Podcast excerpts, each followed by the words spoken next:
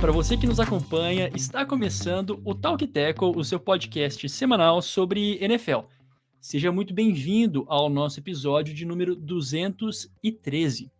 Eu sou Jonas Faria e junto comigo, meu amigo Jonathan Momba. E aí, Jonathan, tudo certo? Tudo certo, Jonas. Espero que você também esteja bem. Um abraço especial a toda a nossa audiência em mais um episódio do Talk Tackle, que já estamos caminhando para a reta final da temporada, em apenas quatro semanas, né? Mais quatro rodadas pela frente. Então, cara, é isso, sem mais delongas. É isso, sem mais delongas. E esse podcast, assim, muita coisa bacana que todos os jogos daqui para frente basicamente interferem diretamente no, nos playoffs, né? Não tem nenhum time com uma margem muito grande, e é sobre isso que a gente vai falar nesse episódio. Mas antes de chegar lá, Jonathan, qual é, é a ideia do Talk Tackle? A ideia do Talk Tackle é trazer os principais destaques da terra do futebol americano da Mind Mobile. Talvez você não conheça, possivelmente, né? Será que não conhece? É, no Brasil, né, nos Estados Unidos, é algo mais comum. Mas o que é a Mind Mobile? Nada mais, nada menos do que uma empresa, né, uma operadora de rede móvel virtual nos Estados Unidos, que no caso requer a compra de um cartão físico, né, ou então do eSIM, né, online, para justamente para o seu funcionamento, né. E, claro, tem um plano de teste, mas eu não vou explicar isso, né, porque as pessoas não têm é, essa curiosidade, né, não sei se queira, mas acho que não faz muito sentido, né, isso no Brasil, né, nos Estados Unidos é outra história, né. Mas essa empresa, sim, jovem até, fundada em 2016, né, 1 de agosto de 2016, em Costa Mesa. Isso mesmo.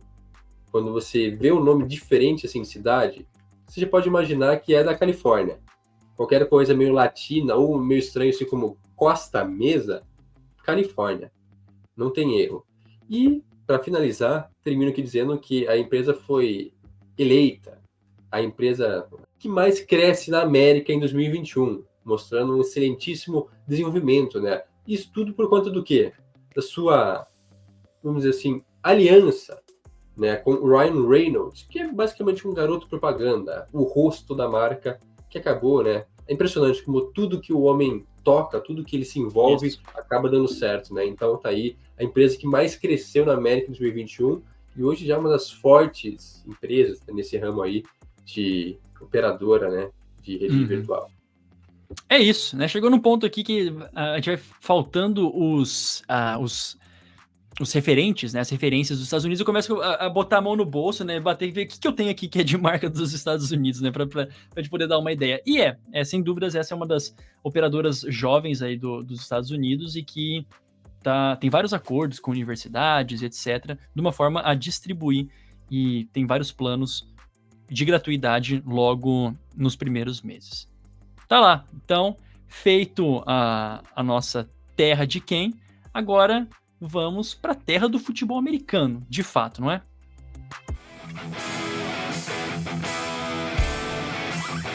Começando o nosso primeiro assunto da noite, do dia, da tarde, de quando você estiver ouvindo isso, é os Cowboys vencendo os Eagles e incendiando a briga pela Seed 1 é, incendiando o topo da NFC.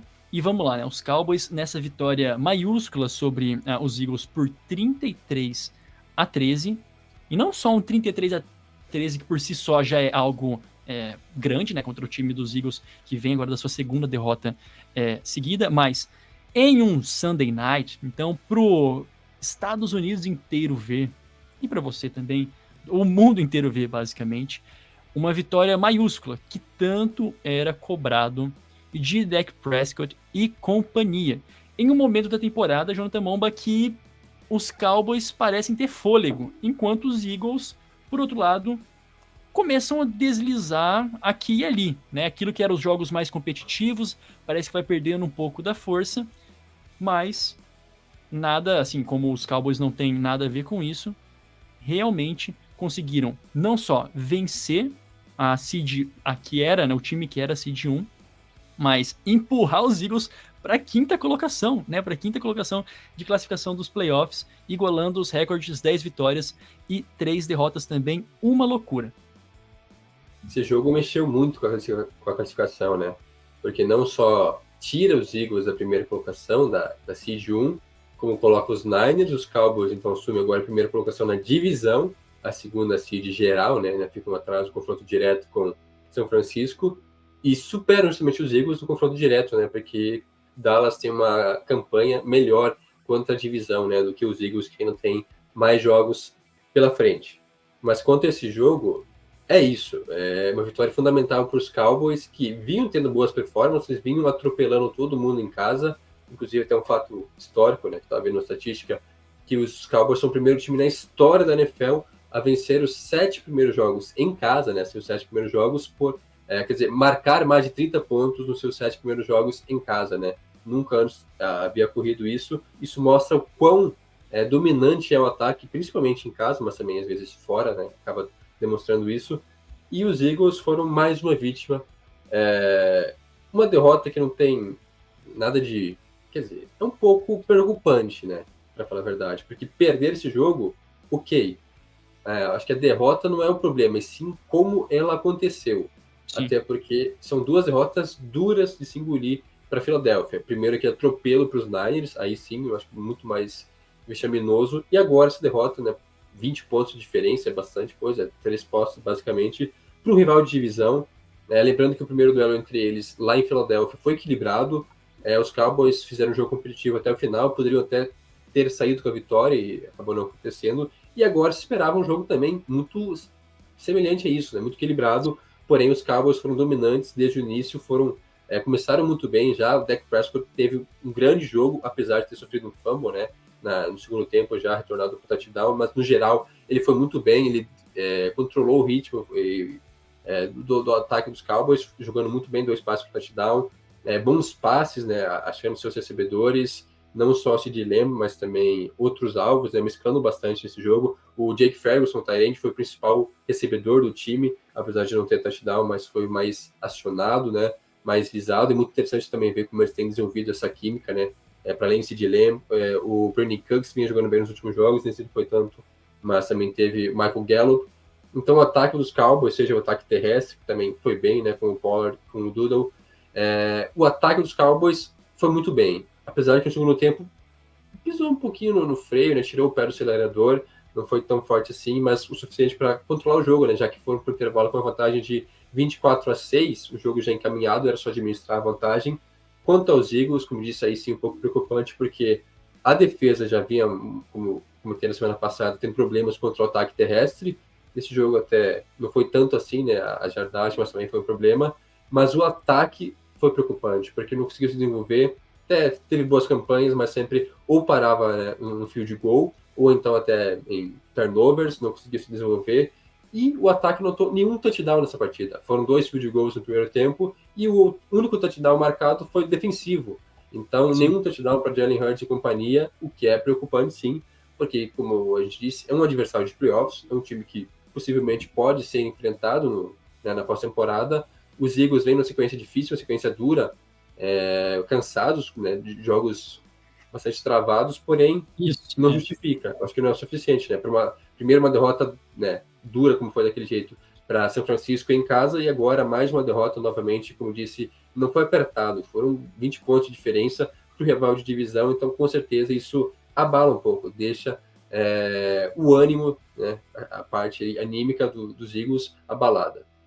Com certeza. Você, você mencionou algo sobre os, uh, o Jalen Hurts, né? E, e, o ataque, no geral, do, dos Eagles. Essa foi a primeira vez desde 2019. Cara, isso faz bastante tempo. Desde a última vez que eles é, não marcaram um touchdown ofensivo. Quando eles perderam o wildcard lá em 2019. Então, é, faz bastante tempo, né? Que os, os Eagles estavam conseguindo pontuar e sendo muito efetivos. E falando assim, colocando até um, méritos dessa defesa dos Cowboys nessa, nessa partida específica. Stephon Gilmore uh, foi uma das contratações que os, uh, que os Cowboys fizeram nesse ano. Junto com ele, falando da parte defensiva, também quero mencionar logo, assim, em seguida, o Brandon Cooks, que tem sido muito efetivo no ataque também. Tem sido uma das peças fundamentais para permitir o Dak Prescott jogar no nível que ele está jogando agora. Mas falando dessa defesa, né? Conseguiram forçar três fumbles, basicamente, nos, nos Eagles, recuperar. Então, venceram essa batalha dos turnovers. Os, uh, os Cowboys também tiveram uma, mas conseguiram vencer essa batalha dos turnovers e, e controlar o jogo. É, foi uma partida em que Jalen Hurts não teve espaço para fazer os seus scrambles, para correr. Uh, o, também teve drops, né, vários drops é, do A.J. Brown, por exemplo. Então, com uma boa secundária, todo instante pressionando os recebedores, não dando espaço né, para nenhum deles. Então, chega nesse ponto, que eu até estava mencionando antes de passar para você, que os, os Cowboys eles estão colocando o pé no acelerador na parte certa, né, no momento certo da temporada. É, na reta final, e é agora é um, é um sprint né, até o final, são mais quatro semanas, como você mencionou, com calendários é, impactantes para as duas equipes, mas essa é a impressão que passa. É, os Cowboys eles são um time que, sim, eles podem fazer barulho no, é, na pós-temporada.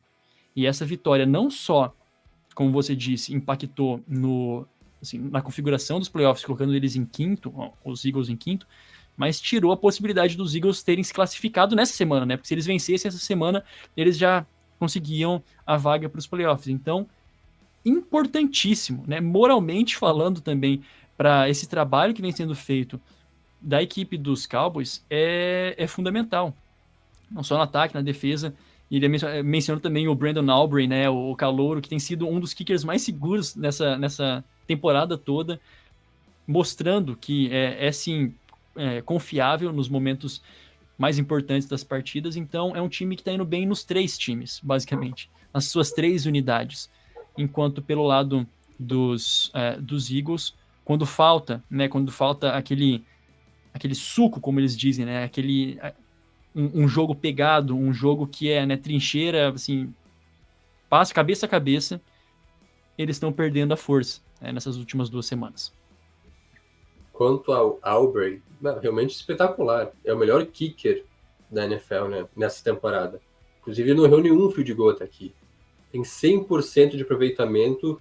Inclusive, e era jogador do quê? Jogo, era jogador do quê? De soccer, né? Era jogador de futebol no college, né? Então é isso. Fica a dica, fica a dica. Não, e é uma baita história, né? Porque ele realmente ele jogava futebol, né? No, lá em Notre Dame na universidade, aí ele tentou, não deu muito certo, aí ele largou o futebol e aí foi trabalhar, sei lá com o que, exatamente, com algo relacionado à TI, né, também é um cara bem, bem, inteligente assim, e aí ele virou kicker lá na, na UZFL, né, na outra liga, é, conseguiu uma vaga no ano passado, foi tão bem que foi contratado pelos Cowboys agora, é, e aí, cara, é isso, o melhor kicker da liga, inclusive nesse jogo, só de sacanagem lá, o Mike McCarthy, não, o cara tá bem, ele não erra nenhum chute então, beleza, vamos testar então. E aí colocaram ele para chutar um de 59 e um de 60 jardas. E tome. E adivinha? Foi lá e acertou os dois. E é isso então, cara. 100% de aproveitamento com chutes de até 60 jardas. É. O cara é um fenômeno. Nem Justin Tucker. Nem Justin... É, nem Justin Tucker, né? Que errou, né? Um field goal na, na semana passada, então vamos ficar de olho. É. Né? É. E o, o kicker dos Falcons, que também estava sendo mais preciso, né? O nosso querido Young Hui Ku, né, o, o coreano também, inclusive, errou dois nessa semana. Ele tinha errado apenas um em toda a temporada. No jogo que a gente vai falar daqui a pouco, contra os Bucks, ele errou dois field goals, e que custou a vitória né, para Atlanta. Mas voltando aqui para o jogo que nos interessa, é, é, isso, né? Acho que Dallas conseguiu a vitória que precisava, porque até então não tinha vencido uma equipe com campanha positiva. E é fundamental, por quê? Porque nesse momento é de, quer dizer, é primeira colocação na, na divisão, sim, só que tem uma sequência muito mais dura do que os Eagles. É, enquanto que Philadelphia já pegou todas as pedreiras que tinha basicamente no caminho, Dallas vem naquela sequência, são cinco vitórias seguidas, que é importante mencionar, mas a maioria é baba, né? Time assim que não, não brigar por muita coisa, e agora a coisa meio que se inverte. Né? Os Cowboys vão ter um calendário bem complicado ainda agora pela frente, né? É, já começando nessa semana, né? Tem os Bills, depois tem Dolphins, tem Lions, então adversários complicados, né, que também estão na briga por playoffs, enquanto que os Eagles têm talvez esse jogo mais difícil agora pela frente ainda contra Seattle, mas depois tem Giants, tem Cardinals, que não devem fazer frente, né, Philadelphia, então eu não acredito que mesmo essas duas derrotas duras, a não ser que tenha impactado muito realmente o psicológico de Filadélfia, imagino que o time deva vencer os quatro jogos e possivelmente até terminar com a seed 1. Né? Se houver um tropeço de Dallas ou dos Niners, que é possível porque o calendário é mais difícil, a não ser que vença todos os jogos, né? Aí Filadélfia não conseguiria a seed 1, mas mesmo assim né, tem um calendário muito mais simples pela frente. Porém, como eu disse, mostra que tem fragilidades nessa equipe, seja no ataque, seja na defesa, a defesa que vem se reforçando, né? Teve inclusive a estreia do, do Shaquille O'Neal, né? Yeah. Jogou pouco, né? Poucos snaps, Inclusive teve essa questão aí que foi levantada durante o jogo, né? Que ele estava em dúvida entre os Eagles e os Cowboys. Hum. Ele acabou preferindo jogar é, por Filadélfia. No primeiro jogo já enfrentou outro time, talvez tenha servido até com motivação, né? Não sei, quem sabe. Mas a defesa dos Cowboys, concordo, roubou a cena também. É, é a defesa que mais força turnovers. Não sei se é nessa temporada, mas já há alguns anos, né? Desde Sim. que o Dan Quinn assumiu como coordenador defensivo, esse time rouba muita bola. Assim, seja interceptação, seja fumble e aí perdem, né? É, o Trevor Diggs, aí aparece do nada um Darren Bland que consegue, sei lá, são quantas interceptações, já são cinco pick six nessa temporada. Tem Stephen Gilmore que voltou a jogar bem, né? Veterano já agora voltando a boa fase. Tem Micah Parsons absurdo, né? Liderando esse time em sexo, sendo o cara que mais pressiona, né?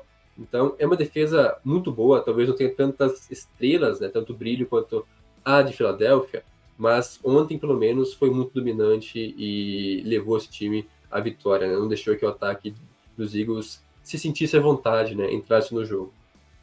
Sensacional. É, realmente foi aquela partida de. É, como eles dizem aqui nos Estados Unidos, né? É um statement, né? Foi realmente uma declaração de força dos Cowboys para cima dos, uh, dos Eagles. E eu até dizia, assim, olha, se os, se os Cowboys vencem essa partida contra os Eagles, pode cravar pode cravar que vai ser essa a final a, da Conferência Nacional. Né? Vai ser. Cal, não, não essa, vai ser. Cowboys estarão lá, não Eagles. Cowboys contra a, a equipe dos Niners. Acho que falei isso no, no, no, Garbage Time, né, da semana passada. Não sei se foi no Garbage ou se foi. É, mas agora do Garbage para o ao vivo, que loucura, né? Então, é, eu, assim, confio muito e é muito empolgante, né? Esse momento que vive os Cowboys de não perder o gás agora. Claro, chegou nos playoffs, a situação é toda outra, a gente vê a, a, fama dos Cowboys nos últimos anos, mas tem muito que ficar empolgado, Jonathan. Tem muito que ficar empolgado o torcedor dos Cowboys, que parece diferente. De alguma forma, parece diferente. E Deck MVP segue vivo, hein? Não é isso. Nada, mas é o isso. teste entre os dois, né, porque os dois estavam na briga, o Hurts meio que. Eu acho que já eram as chances depois dos últimos dois jogos. Meio que. É... Não que tenha tão mal. Nesse jogo ele foi mal, assim, como todo o time, né? Mas é, enquanto que o Deck Prescott deu uma amostra, né? De mais um grande jogo, não, não teve interceptação. Tá jogando muito. Mas, como tá disse, muito. foi muito bem, né? E já vem numa boa sequência, né? Como disse, desde aquela derrota para São Francisco, aquilo mexeu com o psicológico dele. O cara não consegue mais jogar mal desde então. Veremos agora os próximos jogos. Como disse, são duelos difíceis. Mas claro Isso. que um MVP não quer saber, ele aparece em todos os jogos, veremos como é que continua, mas o fato é que nesse momento Dak Prescott está jogando melhor do que Jalen Hurts. Jogando o melhor da sua carreira, tá? O melhor futebol da sua carreira. Diga-se de passagem, gostaria de deixar isso bem claro aqui. E eu não mencionei, mas uma, uma nota rapidinha, né? A importância do Brandon Cooks para esse, esse time também, mais uma outra adição. Eles precisavam de um segundo pass catcher, né? um segundo recebedor tão confiável quanto o CD Lamb. E está acontecendo, né? Brandon Cooks, com toda a experiência, está adicionando esse, esse plus, né? Esse plus a mais, na redundância, a esse ataque dos Cowboys. Assim, interessantíssimo.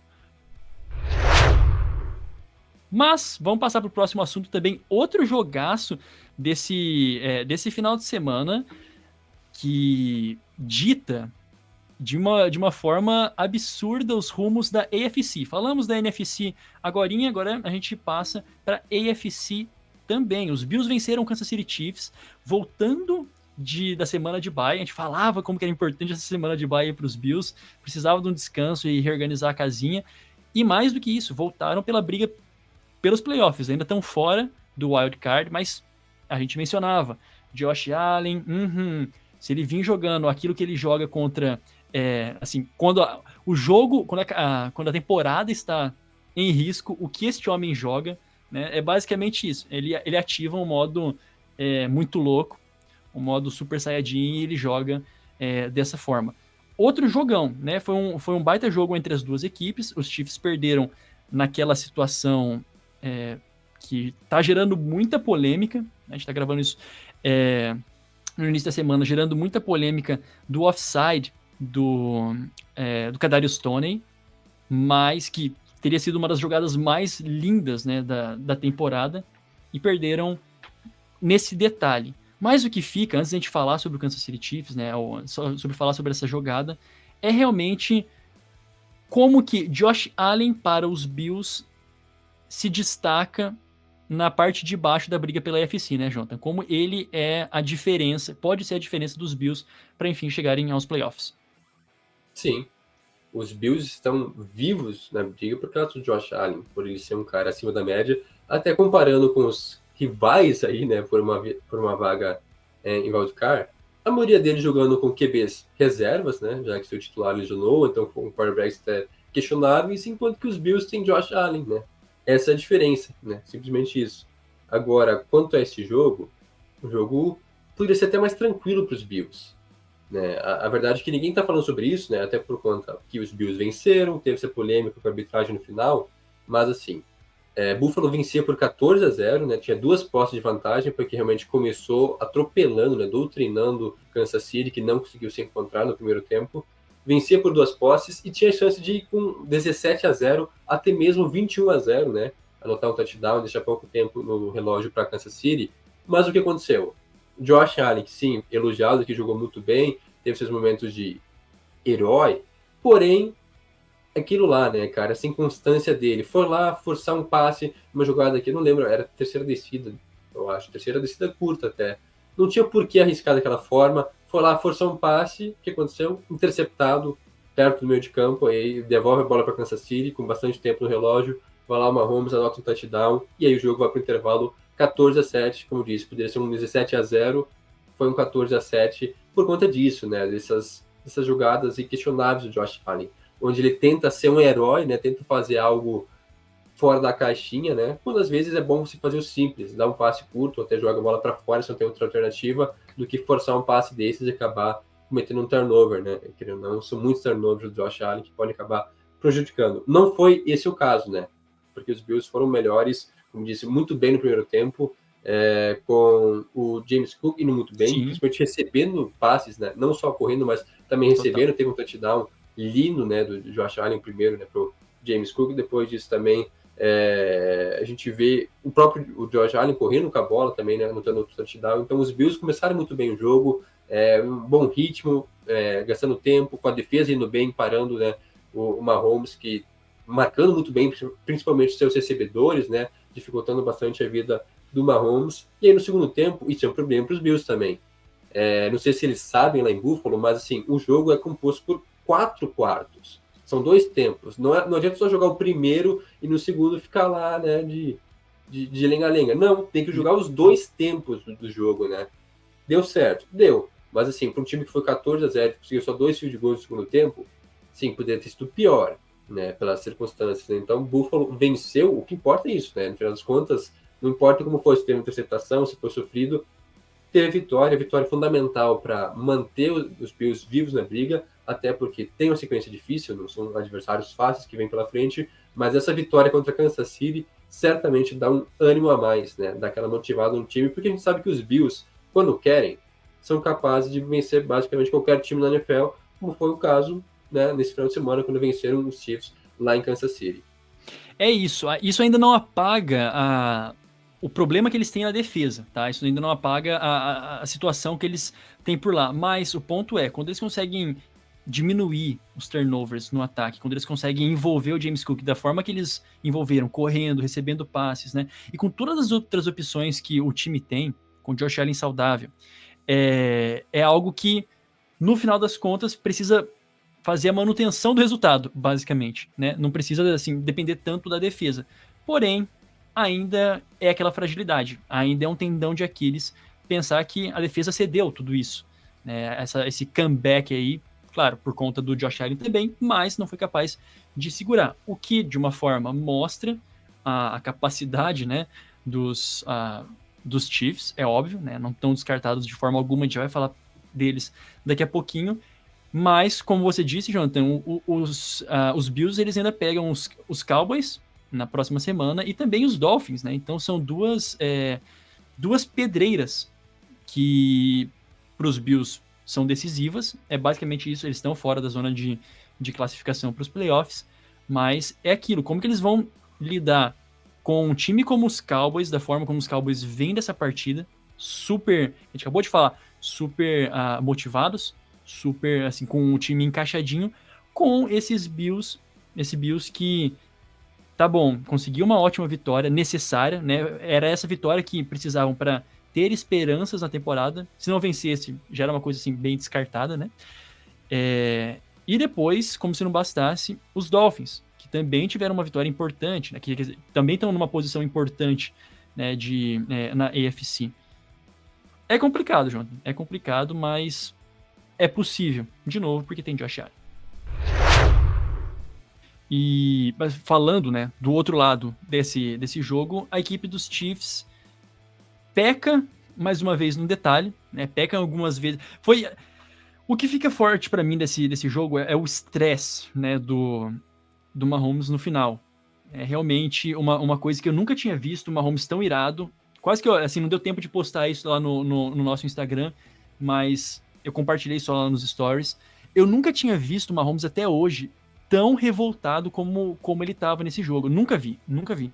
E, de certa forma, ele é, jogou tudo isso nos árbitros, mas a minha impressão, assim, o que ficou é que ele, ele precisava de um bode expiatório. Foi uma, uma chamada que ele jogou tudo nos árbitros, é claro, mas o jogo inteiro, assim, por si só foi truncado para ele, né? Não estava correndo como planejado, né? E é algo que os Chiefs têm lidado não é de agora, né? É de um jogo que eles conseguem eles conseguem vencer, mas não da forma como os Chiefs sabiam vencer nas temporadas passadas.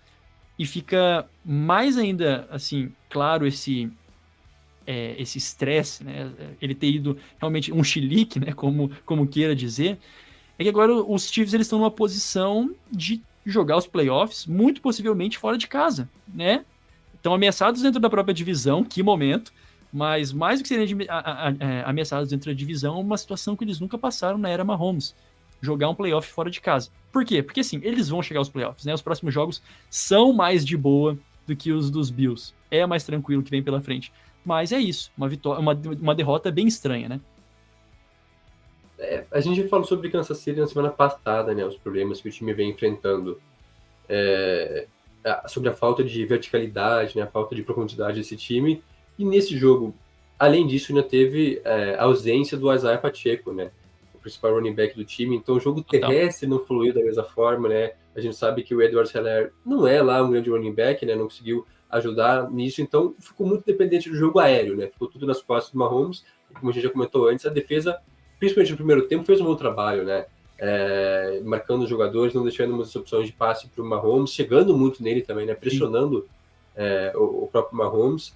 Então, não foi nem de longe um jogo confortável para ele. Né? Tem toda, essa pressão, o time saiu perdendo, já, então esteve o jogo todo atrás do placar, vinha de derrota já no Sunday Night na semana passada, então tudo contra.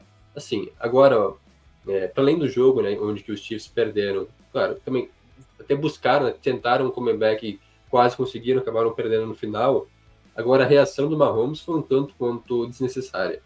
Assim, eu, eu também acho que talvez ele tenha meio que focalizado essa raiva, né, tentado jogar culpa na arbitragem, porque na verdade deveria ser nos companheiros dele, né? Assim, porque se tem algum culpado nessa história, não é arbitragem. Onde a civil fica revoltado porque a arbitragem acertou numa chamada. Eu nunca vi um negócio desse. Porque, assim, os, os jogadores, os, os torcedores podem ficar revoltados, falar o que quiser. Mas o fato é que todos os especialistas, os analistas em arbitragem, falaram a mesma coisa. É falta. É muito raro a gente ver um offside no ataque, de fato. Eu não lembro, assim, de cabeça, a última vez que aconteceu isso, né? De eu ver um offside de ataque.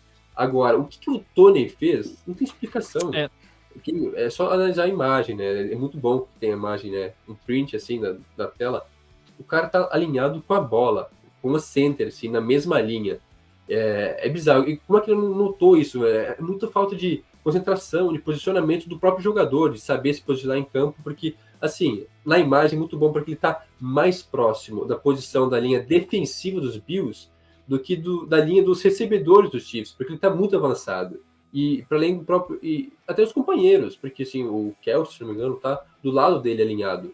Assim, ele, será que não percebeu isso? É só tipo, faltou a, aquela questão de, de bom senso, né, de avisar o amiguinho, ô irmão, dá um passo para trás na moral, porque ele tava muito adiantado, cara.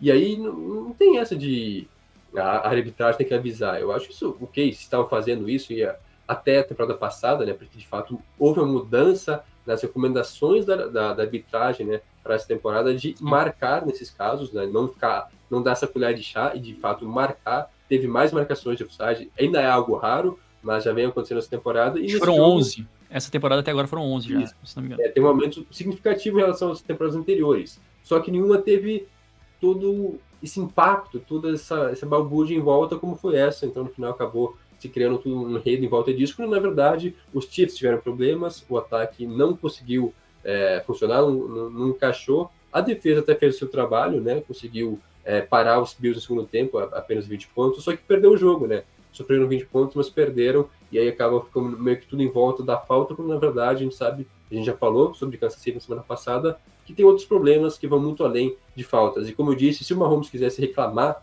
de arbitragem, que fosse na semana passada, quando aí sim teve muito mais chamadas questionáveis no final de jogo, né? É, diferença de passe e tudo mais, do que nesse, como, como eu disse, foi um lance, né, de fato, uma falta assim, gritante, né? É. Um erro do seu recebedor. Exato. É, para ficar claro, né, para quem está tá nos ouvindo, a, a NFL, os árbitros eles não são obrigados, né, a, a, a falar. Existe uma checagem, né, e quando existe uma dúvida do, do, é, do receiver, sim, né, quando tá ali, realmente existe dúvida quanto ao alinhamento, é, pode vir uma orientação tanto do, do árbitro para o técnico como para o próprio jogador. Só que no, no caso era tão assim, chamativo, né? Era tão na cara que se, na câmera do lado, assim, na câmera que fica é, acompanhando o, o, o, árbitro das descidas, não dá nem para ver a bola, basicamente, né? Quando você pega ali a, a, a do lado, assim, não dá nem para ver a bola, porque o Kadar Stone tá, tá na frente. E ele teve outros offsides ao longo da partida, né? Outros anteriores que também não foram chamados. Não foram chamados, então existe mais esse agre ah, agregante, né? Agregador, enfim, na, na história toda por uma falta de inconsistência, vamos dizer, nas chamadas, na, no processo das chamadas, que, claro, foi correto no final, né? Foi correto, mas existe essa, essa inconsistência das chamadas ao longo de toda a temporada. Enfim, é um fator humano para os dois lados, seja para o árbitro como para o jogador, que interferiu e, de uma forma geral, pode ter mexido completamente com a classificação da AFC, com o futuro do, é, dos Chiefs, que agora estão um, jogo só na frente dos Broncos, né? Dá para mencionar que aconteceu, né? Que coisa. Os Broncos venceram também nessa semana para colocar um pouco de pressão. Quem diria, Jonathan? Colocar pressão na equipe dos Chiefs nessa altura do campeonato, hein? Algo a comentar sobre isso? Quem diria? Não, Quem mas diria? aí, ok. É uma vitória só, matematicamente está em aberto, mas a gente sabe que como, a, a tabela é muito fácil para os Chiefs, é. né? Eu imagino isso. que o PSC é deve vencer ah. todos os jogos agora, mas de fato é, deu tanta brecha, né?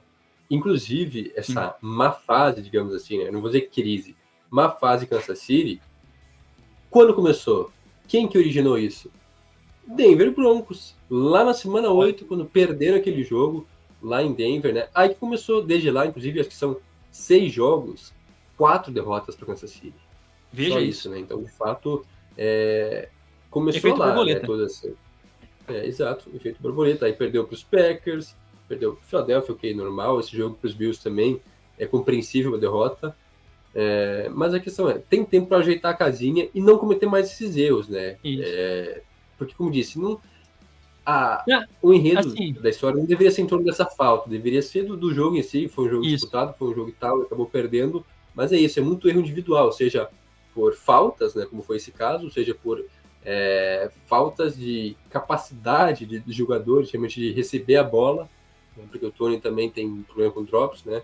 Então, no geral, tá pecando muito o ataque de Kansas City e é essa a mensagem que deve ficar, né? Não ficar reclamando de arbitragem, porque isso. é chato. É isso. É, a gente falou que é fácil, mas a gente passa para vocês quão fácil é. Né? Pega os, os Chiefs pegam os Patriots, Raiders, Bengals e Chargers. É, menção desonrosa, sempre tem que ter para os Chargers que, pelo amor, né? Quando você acha que não dá para chegar mais no fundo do poço, eles chegam e agora lesionaram o Justin Herbert também. Então, meus parabéns, né? Não tem como ficar pior. Ah, tem como sim, os Chargers ensinam. Ah, muito bem. Falamos bastante nesse primeiro bloco, agora vamos rapidinho para o nosso momento merchan, porque no segundo bloco, o segundo bloco promete, senhoras e senhores. No nosso momento merchan, te convidamos a nos seguir no Instagram e no Twitter, no X. Se você não nos segue nessas redes sociais, fique convidado, arroba TalkTeco nas duas redes sociais. Também estamos no Facebook, facebook.com.br TalkTeco. Você pode nos encontrar por lá também. E se você não é inscrito no nosso canal do YouTube, inscreva-se. Contamos com a sua ajuda, contamos com a sua inscrição. Chegamos a 309 seguidor, é, inscritos. Será que chegamos a 310 até o final desse ano? 315, quem sabe? Se você nos ajudar, 320, olha lá. E assim a gente continua indo. Lembrando né, que todas as semanas também temos é, conteúdos novos no nosso, no nosso canal. Talvez algo que você te, queira reforçar a respeito do podcast. A gente está colocando vídeos separados todas as semanas. Então, nos, é, nos, se inscreva, não siga, se inscreva no nosso canal também. E por falar em podcast, este episódio e todos os nossos episódios você pode encontrar, escutar no Apple Podcasts, no Spotify, no Google Podcasts, enfim, onde você quiser, no seu agregador de podcasts preferido, nós estaremos lá. E, para finalizar, apoie caso você queira nos ajudar baixando o aplicativo Orelo, sem você pagar nada, você nos ajuda financeiramente nos escutando pelo aplicativo Orelo também. No segundo bloco, a gente começa falando a respeito dos Bucks, hein? A equipe de Tampa Bay venceu, né? O Tampa Bay Buccaneers venceu os Falcons em um confronto direto e essa NFC Sul, ela é, é, entretenimento, né? O que a gente pode falar sobre a NFC Sul, ela é entretenimento. É bom? Não. É ruim? Veja. É, mas também não é de vez em quando. Mas algo que não podemos negar é entretenimento, senhoras e senhores. Porque agora Bucks, Falcons e Saints, tá? Estão com a campanha de seis vitórias e sete derrotas. E o que mais louco é isso, né? Porque esses times eles estão na frente, por exemplo, do próprio Falcons, do poderoso Falcons, né? Neste momento, os Bucks 6-7 está na frente do poderoso Falcons nos playoffs, né? Se você me pergunta por quê, é porque é campeão de divisão, tem né, as prioridades, os primeiros quatro são os campeões de divisão. Mas vamos lá. Os Falcons tiveram, fizeram a proeza, Jonathan, de, de perder esse jogo para os Buccaneers. Mas também não é uma proeza tão difícil assim, porque tem acontecido frequentemente, né, dentro dessa, dessa divisão. É, nessa divisão não existem parâmetros, não existe lógica. Não tem como a gente prever nada. Mas os Falcons tinham vencido outro jogo, né? Agora os Bucks vão lá e, e vencem É esse, verdade. Né? Isso. O jogo apertaram, vão estar é, mas nos confrontos diretos, né? De, é, na divisão até ambos estão 3-1, mas na conferência, nos critérios de empate, os Bucks levam vantagem. Inclusive os Saints também estão 6-7, só que estão 2-2 na divisão sendo que são duas vitórias contra Carolina, porque os Saints conseguiram perder para Falcons e para Bucks. Ainda tem chance, sim, é porque vão ter confrontos diretos contra ambos, só que tem que vencer esses dois jogos, né? Para quem sabe vencer essa divisão. Então os Saints, que eram em tese os favoritos, conseguiram fazer esse papelão de perder os dois jogos né, para seus rivais, né? por isso que estão em terceiro na divisão. Agora, quanto a esse duelo aí, quem diria, hein? Baker Mayfield de fato está conseguindo levar os Bucks adiante. Não foi um grande jogo dele, 144 jardas, teve dois touchdowns, nenhuma interceptação, mas o ponto é, o jogo terrestre tem funcionado muito bem. Tem sido o alicerce desse ataque. Né? Tanto que o, o, o Rashad Weiss teve mais um grande jogo, 102 jardas é, corridas né, terrestres, teve um touchdown de passe, mais um, tá sendo, jogando muito bem, tá melhor momento da carreira dele né, até aqui, tem sido a base desse time. O, quanto aos recebedores, nesse jogo em si, Chris Godwin se destacou bastante, o Mike Evans teve apenas uma recepção, então os Falcons foram muito bem na marcação, anularam o Mike Evans, só que aí apareceu Godwin, apareceu White, é, o próprio Tyrande, né, o Oton, que marcou o, o touchdown né, da vitória para os Bucks, e do lado de Atlanta, primeiramente, muitas lesões, né, muitas, é, muitos desfalques para esse partido na defesa, teve vários, a linha ofensiva está toda destruída, já tinha problemas, né, já tinha desfalques, durante o jogo perdeu mais jogadores, né, perdeu o Lindstrom, perdeu não sei quem mais, então, sim, dizimaram a linha ofensiva dos Falcons, e aí é aquilo lá, né, cara, mais uma vez é, morreu na praia. Porque o Desmond Ryder não foi mal, inclusive teve a melhor estatística, a melhor marca da carreira dele, com 347 jardas, fez grandes jogadas, como já de praxe dele, fez grandes jogadas, conseguiu touchdown, porém cometeu erros, teve interceptação, teve jogadas assim que acabaram custando a vitória para Atlanta. É, o jogo terrestre não foi tão bem assim, mais uma vez. Claro que a linha defensiva dos Bucks é boa, então ficou muito nas costas do Ryder como disse, teve bastante jardas, mas também na hora que precisou aparecer, até conseguiu liderar uma boa campanha já na reta final, mas aí a, os Bucks foram lá e anotaram o touchdown na vitória nos últimos instantes, então ficou nessa, né? Como disse, mais uma vez no quase. É, a divisão ainda está muito aberta, né? Como disse, nada decidido ainda, longe disso, mas nesse jogo os Bucks se mostraram seu time, não digo nem o melhor time, mas aquele que menos errou. O time que menos errou venceu. E vamos lembrar, né? Falando de tudo isso, o Yonku, como a gente mencionou no início, perdeu o. errou, né? O field goal. E era, entrou nessa partida como o kicker mais, é, mais preciso da temporada. E agora os Falcons eles perderam cinco jogos por apenas uma pontuação, né? Cinco jogos por apenas uma pontuação. E isso vai cobrar. Né? Da mesma forma que a gente está dizendo a respeito dos Bucks, do ataque dos Bucks, que estão colocando o jogo terrestre para funcionar e no longo prazo vai estar tá funcionando, né? Porque até agora era uma maratona, agora começa o sprint final e os Bucks estão mais ou menos ajeitados e o que precisa é estar mais ou menos ajeitados dentro, dentro dessa divisão aparentemente, né? E saudável, coisa que os Falcons estão perdendo, né? E esses detalhes de concentração num time que não consegue pontuar, como é o caso dos Falcons, fizeram toda a diferença, né? Quando não é o time de especialista que consegue fazer a, a pontuação final, estão morrendo na praia. E essa, Jonathan, é, eu acho que essa é bem a, a tônica que fica quando a gente olha também para o Saints, né? Que agora, não que estão morrendo na praia, na verdade, o Saints é outro time que, correndo por fora, agora estão todos iguais, é um outro time que, nessa maratona, pode ter mais forças até do que a equipe do, dos Falcons. Por quê?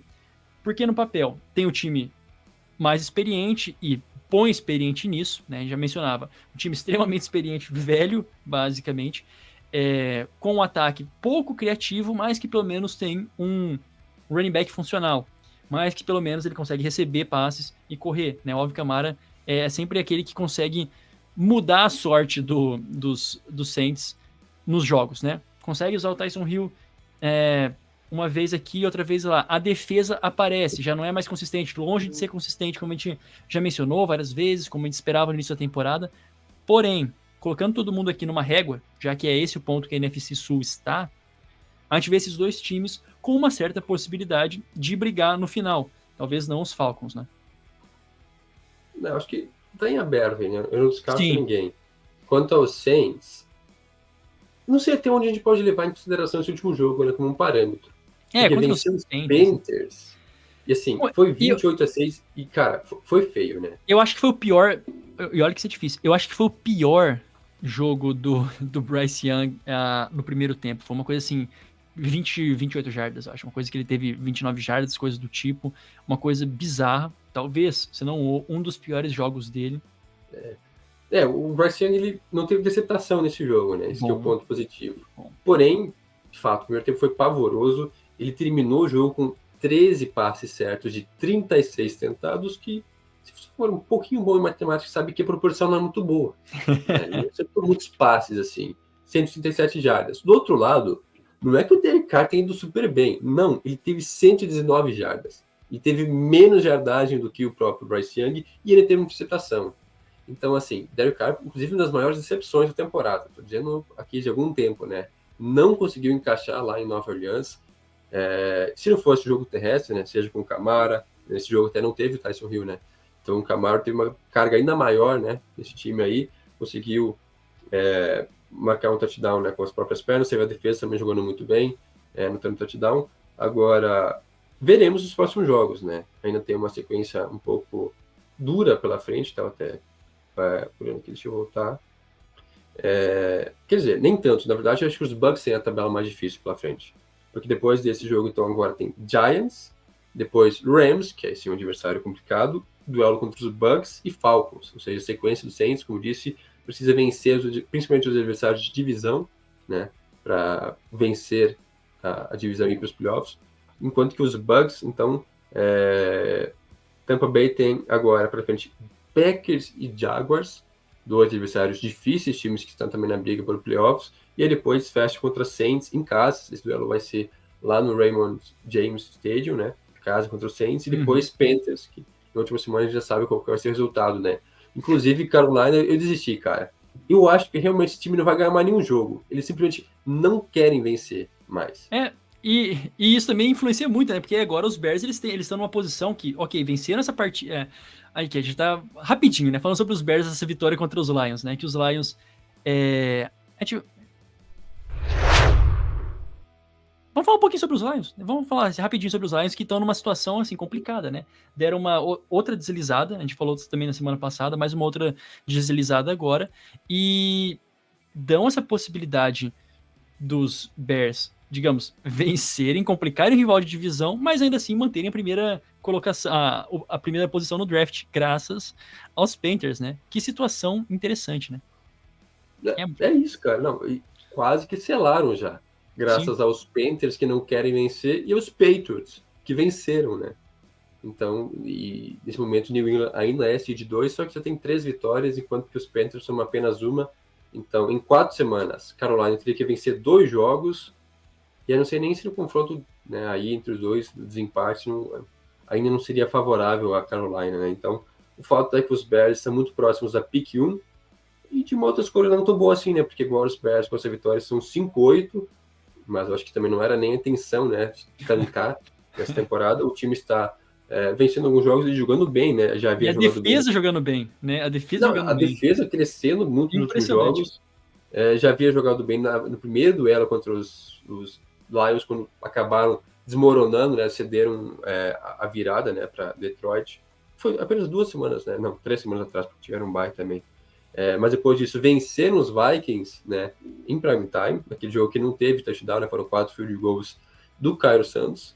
E agora, então, vencem e convencem, né, mais importante do que isso, né, os Lions jogando muito bem, né, é, de fato a defesa de Detroit não tem uma resposta é, para o Dustin Fields, que teve mais um jogo bom, né, 220 jardas, um touchdown. É, então, a defesa, eu acho que continua sendo o ponto fraco, né, de Detroit. É, mais que tomando muito pontos, né? Toma muitos pontos, só que quando vence não é algo tão notado, porque o ataque consegue produzir também, é um dos que mais pontua, mas a defesa tem sofrido muitos pontos. E nesse caso aqui, muita indisciplina, né? Faltas bobas que acabam Sim. custando, é, dando uma nova vida ao adversário, até mesmo custando né, né avanço. Então, muitas faltas. É, Para além disso também, e falhas assim de fundamentos básicos do futebol americano, né? De não conseguir taclear, de errar na marcação e acabar meio que dois jogadores se acabam batendo na rota e aí deixam né, o DJ Moore livre, né? Aquele touchdown lá, tipo assim, de erro de marcação, de ajuste Não, de marcação. Os Bears fizeram um parafuso nos linebackers do, dos Lions. Basicamente, assim, deixaram eles em curto-circuito, né? Assim, realmente teve uma hora que eles não sabiam o que estava acontecendo. Nesse touchdown do, é, do DJ Moore foi assim, impressionante, né? É, só. Quem, quem que foi? Ah, me fugiu o nome do linebacker dos, dos Lions. Ele ficou estático, né? Não fez nada. Teve motion do Justin Fields, teve, né? A, essa bola. É, teve não só motion, né? Teve Justin Fields movimentando motion no backfield e uma bomba pro, pro DJ Moore sem reação dos linebackers, né? Então. É. Foi um matchup desfavorável, é claro, mas como você disse, se, a se os Bears. O ponto é o seguinte. Só... Não, pode terminar. Termina aí de falar o teu pensamento que depois eu, é, eu fecho aqui. Não, é só isso, né? Como disse, é, muitas faltas e erros básicos do futebol americano, né? Tipo de marcação, né? Seja em zona, né? É, nesse caso de jogadores se confundirem, né? De cair na, na, na armadilha dos Bears. Ou até mesmo um lance ainda no início do jogo que fiquei assim, pasmo, né?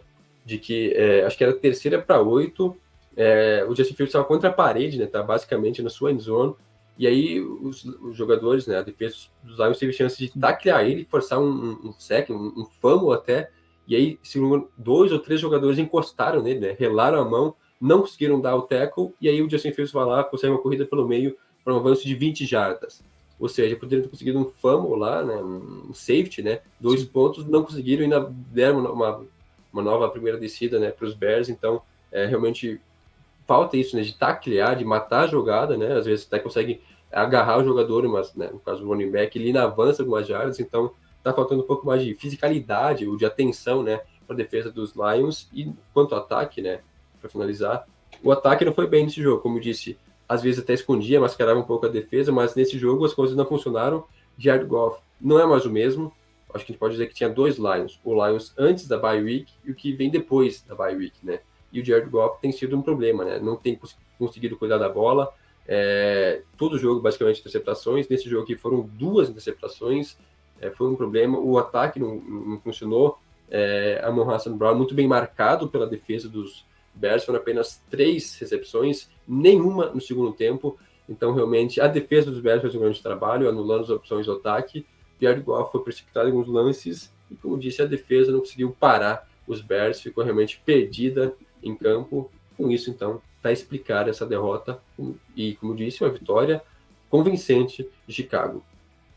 É isso. Eu fecho aqui dizendo que os Bears eles estão numa posição muito interessante, como eu te disse, que não ruins suficientes para um tanque, né? Até porque não precisa, porque os Panthers estão fazendo esse serviço para eles. Só que coloca eles numa posição de, ok, a defesa tá jogando muito bem, a gente sabe que o Matt Eberflus, ele é defensivo, e a gente sempre fala dos problemas ofensivos também dos, dos Bears, e fica aquele questionamento, eles vão mudar o seu treinador para a temporada que vem? Porque o que tá acontecendo agora, o Matt Eberflus, ele tá dando uma prova de que ele consegue botar o time para defender muito bem. E eles melhoraram muito depois que o Montesuit chegou né, mudaram, estão top 10 em QB hits, eles estão top 10, top, são sétimo em sucesso defensivo, né, colocando tudo dentro do geral. Então, é, ao ponto de que, ok, como a gente vai seguir com Justin Fields, que não foi desenvolvido, a gente vai ter uma pick 1, a gente vai de quarterback e vamos colocar um bom coordenador ofensivo ou um técnico, head coach ofensivo. Então, muitas coisas para serem resolvidas também dentro dos Bears, né? E pelo lado dos Lions, aquela sensação de que perderam uma força, perderam a margem, né, contra os principais dentro da NFC. São bons, ok, mas falta um quesinho a mais para poder competir de cabeça com Niners, Eagles e Cowboys, por exemplo. É...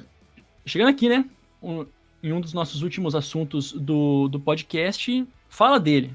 É basicamente isso. Falem dele. Jets surpreenderam mais uma vez, tá? E é isso, os Jets eles, ven eles vencem quem, basicamente? Eles conseguem vencer Eagles, eles conseguem vencer Bills, eles conseguem vencer Chiefs, eles conseguem vencer Texans. É verdade, os Texans estavam, assim, sem o seu poder de fogo, de, de alguma forma, né? É, o Tank Dell lesionado, né? Um dos seus principais recebedores, e tinha mais alguns outros lesionados, então um jogo atípico, mas a defesa também não correspondeu, e mesmo que se tivesse correspondido, Zach Wilson é simplesmente baller. Realmente on fire.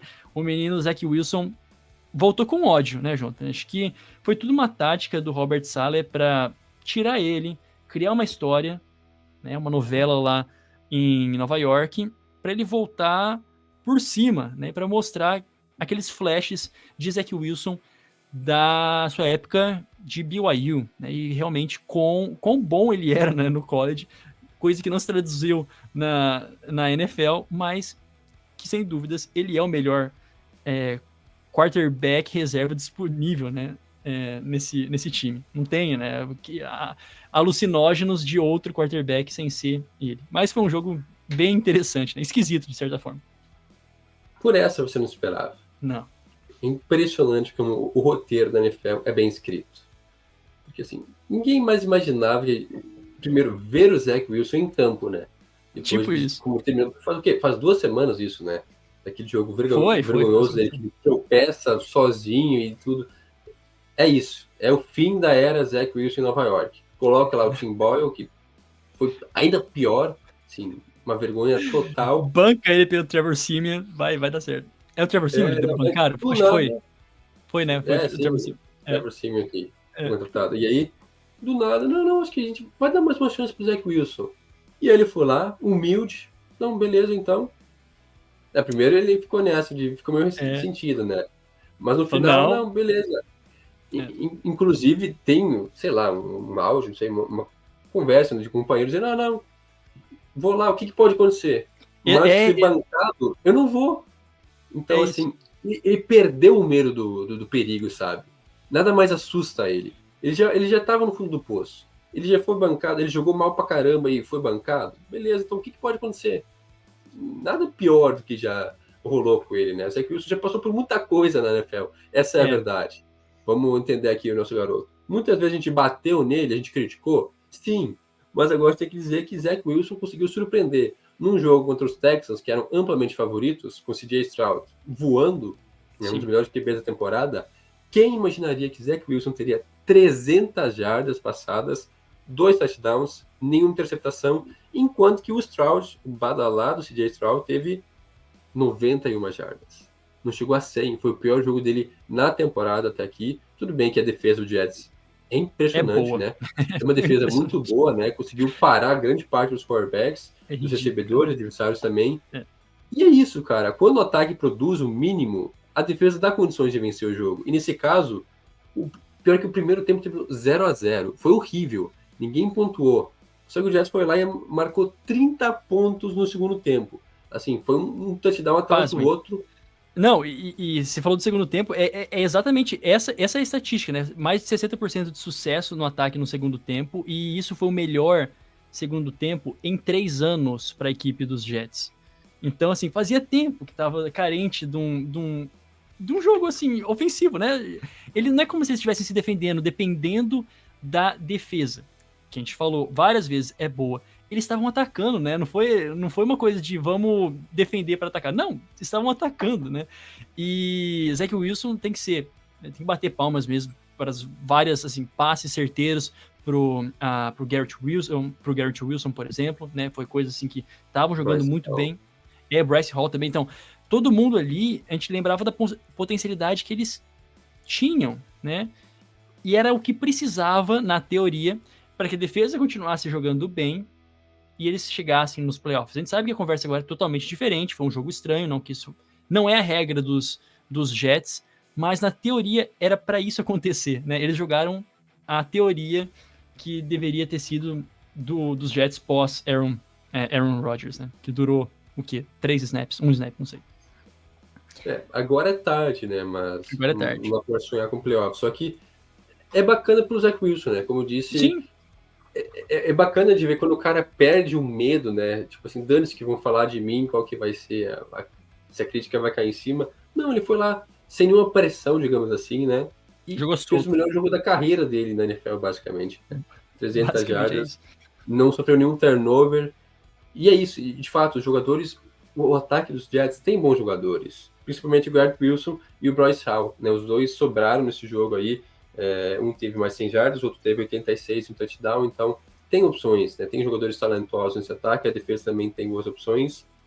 E, então os Jets têm um futuro pela frente, né? Seja ele com Aaron Rodgers, seja com Zach Wilson. Acho difícil, né? É, talvez no próximo jogo ele vai jogar mal de novo, né? Não tem como garantir, né? Mas por uma semana, pelo menos, a magia voltou. O encanto é. de Zach Wilson voltou. Exatamente. Né? Então, fica fica essa alegria, né, para torcedor, os torcedores que tanto sofrem nos Jets. Para os Texans é, é, um pouco complicado, porque eles chegam nesse momento, como a gente disse, já sem alguns jogadores, né, por falta, é, por, lesão mesmo, com uma defesa que não conseguiu segurar esse ataque dos Jets. Então, colocam para os adversários ali uma fita, né, uma, uma filmagem de como é, vencer também essa defesa é interessante. De toda forma, é interessante. Um rápido destaque, uma menção honrosa para a partida entre a Ravens e, e Rams, esse jogo que foi lá em Maryland, né? Foi lá em Ravens. E em Ravens é maravilhoso.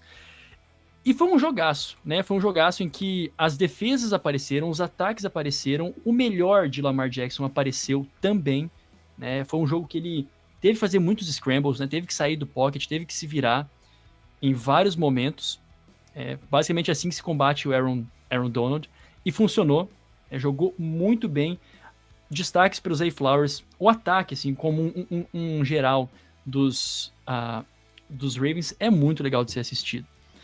E pelo lado da equipe dos Rams, falando do ataque também, eles conseguiram colocar mais de 30 pontos. É, colocaram né, 30 pontos numa, numa das melhores defesas, né? De uma defesa que estava cedendo 15 pontos por partida. Então, foi uma, foi uma derrota dura no overtime, mas que mostra que eles estão em um bom caminho com todas as peças jovens que ele tem, que eles têm. E para os Ravens finaliza, né, Jonathan, uma, uma força dentro da AFC, uma vitória que é aquilo que precisa, né? Saber finalizar jogos, se não é no ataque nem na defesa, que seja em um retorno de punch, né, no special teams. Sacanagem, né, cara? tudo acabou. Mas, não, acho que de fato tem muitos pontos positivos para os Rams aí. O time vem jogando bem, vem numa franca evolução. Poderia ter vencido esse jogo, mas teve condições. Teve erros, né? Teve. É, teve erros, mas também foi um jogo muito bom no, no geral, né? Das duas equipes, né? O ataque, os dois ataques produziram muito. Jogaço. O Stafford vem jogando bem. Não teve, quer dizer, não sofreu interceptação nesse jogo, né? Teve um jogo não, acho que não teve. O, o, é, então. o Lamar teve interceptação, mas Lamar, o. É. é. Mas também não, não, impactou tanto assim, né? Lamar Jackson é uma grande situação, né? Tá ainda vivo na briga para o MVP, né? Porque ninguém sabe o que vai acontecer.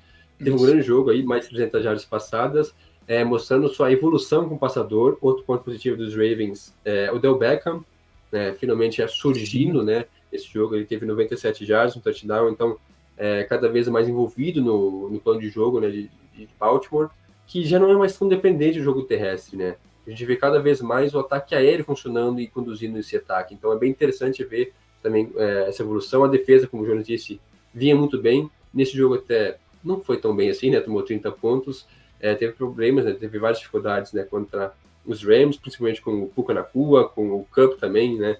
Teve mais de 100 jardas, então é, foi um teste interessante para Baltimore que conseguiu sobreviver, né? No final das contas, Sim. venceu, e é isso aí, é, segue firme e forte na briga pela Seed 1, né? Total. Principalmente com os Dolphins, talvez com os Chiefs correndo por fora ainda, eu não descarto né, dessa briga. E os Rams, como eu disse, eu acho que não dá para se abalar por conta dessa derrota, porque foi um jogo muito competitivo e a sequência ainda é fácil, teoricamente, né? É, é alcançável para a equipe de Los Angeles.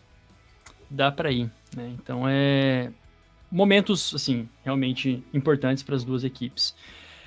Tem muita coisa que a gente poderia falar, o tempo é curto. Agora a gente passa é, para as prévias da, da semana 15. Semana 15, Jota. Você, você parou para pensar nisso?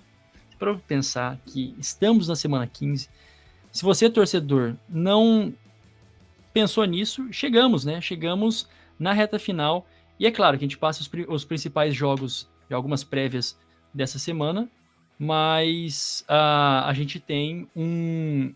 A gente ainda pode comentar um pouquinho, fazendo os parâmetros né, desses próximos jogos, com um pouco que foi também nessa última semana. Semana 15 da NFL, Jonathan. É, Para começar, a gente tem na, na quinta-feira.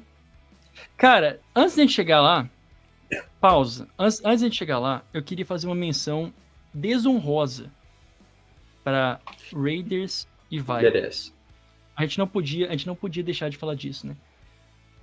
3 a 0 eu acho que isso foi uma partida que, cara, a única vez que eu vi um 3 a 0 foi na BFA, tá? Foi na BFA. E é isso, né? Dá pra falar que a BFA tá chegando no nível da NFL, basicamente. Você lembra é? desse jogo aí? Claro que eu lembro. Santa Maria lá. Soldiers. Não, que momento, cara. Foi um dos. Um dos, assim, um dos momentos mais emblemáticos da minha carreira como jornalista, né? E por falar neles, né? Poxa, Chargers e Raiders, já que a gente tá falando dos Raiders, o gancho é esse. A gente pegou os Chargers que chegaram no fundo do poço, Justin Herbert lesionado, vai passar possivelmente uma cirurgia, né? Não sei as notícias uh, mais atualizadas agora.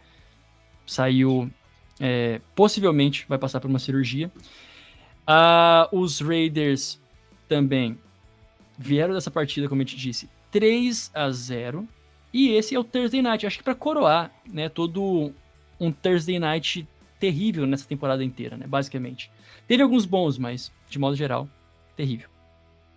É, inclusive, assim, ele vai passar muito provavelmente por cirurgia, e aí dependendo disso, né, veremos qual que vai ser o status dele pro resto da temporada, né. E sinceramente, não tem por que ele jogar os, os quatro jogos que restam. Os Chargers, depois da última derrota, estão eliminados dos playoffs, não tem mais nenhuma chance, né? Mesmo que vençam os quatro jogos, chegariam no máximo a nove vitórias, se não é suficiente. Então, por que não perder jogos, né? Para tentar uma posição melhor no draft? Até porque não tem mais o que fazer. O Stanley vai rodar, a gente já tem certeza disso, né? Não tem por que mantê-lo. E esse time aí não consegue vencer jogos. Então, deixa o Herbert descansar, faz a cirurgia, fica tranquilão. E azar, não tem mais por que forçar nada agora. Quanto a esse jogo aí, os, primeiro, os Chargers venceram por 6 a 0 na semana passada, com apenas dois field goals, perdendo agora para os Broncos anotando um touchdown, mas o ponto é, venceram por 6 a 0 na semana passada e agora os Raiders perderam por 3 a 0. Ou seja, o que esperar desse jogo? Eu não espero nada mais nada menos do que um 0 a 0. Agora cara, vai. Seria genial, cara. Seria mais um, é, como que é o scorigami, que o pessoal fala, né? Um scorigami quando tem é, aqueles placares. Não, inclusive, durante esse jogo começou a se criar toda uma expectativa em volta de um possível 0 a 0 E tava, eu, até eu que estava acompanhando, né, pelo, pelo Warzone, tava nessa, não, não, tomara que seja um 0 a 0 cara. Agora eu quero ver um empate mesmo. Inclusive trouxeram a estatística que a última vez que o jogo terminou em 0 a 0 na NFL foi em 1943 Assim, cara, a, teve, a outra vez que a gente teve um 0 a 0 naquela Literalmente tinha... antes da guerra. Exatamente, cara. Faz tipo 80 anos, velho. É um absurdo, né? É um negócio bizarro. Porém, os Vikings foram lá chutar no field goal no final do jogo e estragaram a alegria de geral. Fazer o quê, né? Agora os Raiders, parabéns por terem perdido um jogo por 3 a 0 Não tem condição de chutar, é complicadíssimo, né? Olha, essa semana é, 15 ela é diferente, né? Porque a gente tem jogos também. Temos, temos três jogos. É, é, diferente porque temos jogos. Não, vamos lá. É diferente porque temos três jogos na, no sábado. Então, nós temos uh, Vikings e Bengals, Steelers e Colts e Broncos e Lions. Acho que o jogo aqui bem destacável, Broncos e Lions, é importante para as duas equipes, né? O Broncos que está naquela corrida por ameaçar ainda mais os Chiefs e os Lions que, pô, 9-4 agora precisam ajeitar a casinha. Cara, todos os jogos são importantes ali. Tem é, uma aplicação direta em playoffs. Porque sim, é. Steelers e Colts é duelo direto. Ambos estão 7-6, né? Quem perder se complica muito.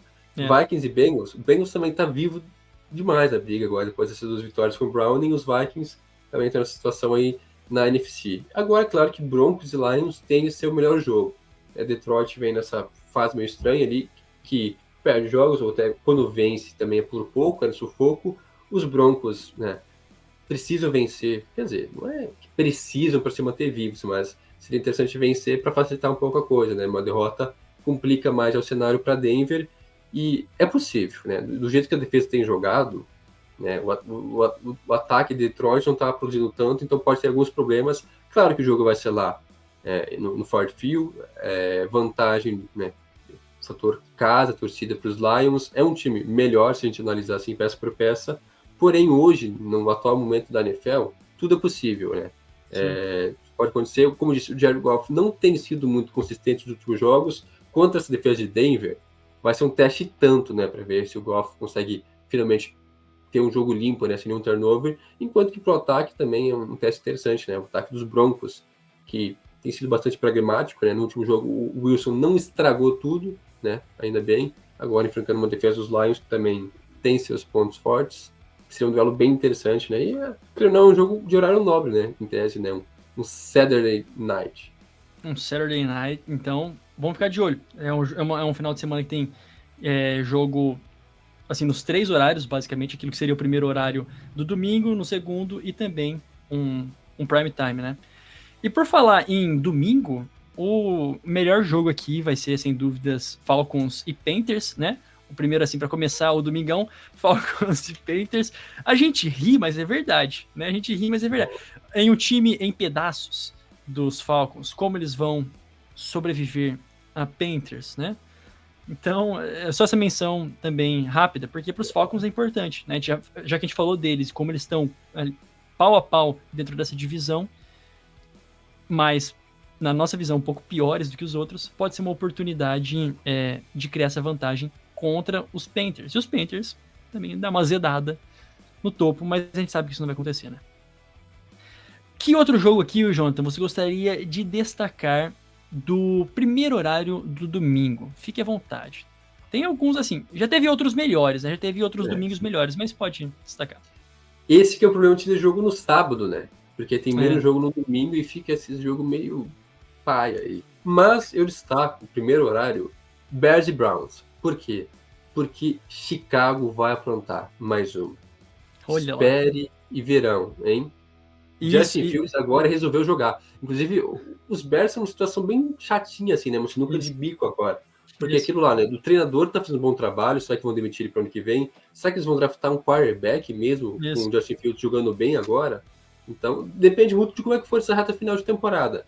Eu acho que é possível. Claro que os Browns, é, até porque o jogo vai ser em Cleveland, são favoritos, mas não descartem uma surpresa ali, hein? Uma zebrinha, no caso, um ursinho. Eu sempre gostaria de que as pessoas respeitassem o Joe Flacco, que jogou muito nessa última partida, né? Realmente jogou fino, então é, vai, pode ser interessante, né? Pode ser um jogo realmente bem bacana, porque os Browns 8-5 também estão é, com os playoffs na reta, né? Basicamente. Ah, agora passando para o segundo horário, lembrando que nessa semana a gente não tem ninguém de bye, então, óbvio, todo mundo joga. Temos mais jogos. Ah, a gente tem um. No, começando no segundo horário, temos Cowboys e Bills. Esse é o jogo, né? Talvez aí o, o, o jogo dessa, dessa semana. Tem outro. Assim, não sei para você, João, tem algum outro que você gostaria de falar além desse? Porque esse de Cowboys e Bills pode ser o mais bacana de todos eles. O Sunday Night também é bem, bem legal, Ravens e, e Jaguars, né? tem muita coisa ali é, para as duas equipes. Porém, esse Cowboys e Bills vai dizer pra gente daquilo que os Bills são feitos, né? É meio que ter aquele, aquela ideia. Ok, se chegarem aos playoffs, em que condições? mas também se vencerem, se perderem essa partida, aí fica muito mais complicado. Os Bills e os Cowboys também, né? Porque agora que eles vêm, vêm embalados, estavam venceram os Eagles, mas imagina só se eles perdem, né? Uma semana depois de assumir a liderança de divisão, vai lá e perde e volta novamente, toda aquela história, né? Então, um jogo fundamental para os dois, para os Cowboys Sim. na briga pela divisão e pela seed 1 na NFC. Os Bills, basicamente, a vida deles é uma, uma chance né, de de playoffs, né? Um jogo complicado pela frente. E já aproveitando sobre o Sunday Night, também jogaço, né? Entre Ravens e Jaguars. Os Jaguars até mais pressionados agora, né? Depois de duas derrotas. Se perderem, podem até perder a liderança de divisão, né? Porque apenas um jogo de diferença para Colts e Texans, então tá na hora do Sunshine aparecer, mostrar do que ele realmente é feito, e nada melhor do que um jogo em horário nobre contra Baltimore, hoje seed 1, da, da FC, quer dizer, ainda tem, depende do resultado do jogo dos Dolphins, né? Mas tá aí na briga também, então, jogaço, né? Um bom Sunday Night entre Jaguars e Ravens, que tem implicações diretas nos playoffs, né? Exatamente. Exatamente. E você bem mencionou, né? Os Dolphins ainda não terminou o jogo, a gente tá gravando na segunda, mas vem, eles vêm de, de vitórias e agora tá cabeça a cabeça, não tem como ninguém dar mole né, nesse final. E falando sobre isso, Eagles e Seahawks na segunda-feira, que a partida vai ser lá no Lumen Field, né? Vai ser uh, em Seattle. Então os Eagles têm a chance de não perder a assim a, a divisão, a, não perder a conferência das mãos, né? Basicamente, não perder essa corrida pela seed 1 da NFC uh, contra os Seahawks que agora se colocam numa situação complicada, que vem de três derrotas, né? São três derrotas, quatro? É, quatro derrotas. E corre até o risco, precisam batalhar pelo wildcard, né? Esse é o ponto. Não precisariam, né? não, não, era para ser assim. Só que agora estão nessa situação. Sim, Seattle já está com as costas contra a parede, né? Quatro derrotas seguidas, se perde esse jogo, complica bastante, apesar de que, né, tá um jogo basicamente nos playoffs, mas é, precisa dar uma resposta logo, porque tem Eagles, depois ainda tem Steelers, né, tem o rival de divisão ainda Cardinals, que seria um jogo mais fácil, mas a questão é, é os Eagles precisam de uma, de uma reabilitação logo, enquanto que os Eagles precisam se recuperar também, querendo ou não, né, são duas derrotas, mas precisa vencer logo para evitar né, que Niners ou Cowboys se desprendam e aí sim é, acabar perdendo a seed um de vez. Então acho que vai ser um jogo bem interessante também, porque como disse, tem implicações diretas em playoffs, né, para ambos. Um brigando pelo topo da conferência, o outro brigando por uma vaga né, de wildcard, então ninguém quer perder. É isso. Esta é a semana 15. Lembrando, ninguém de bye.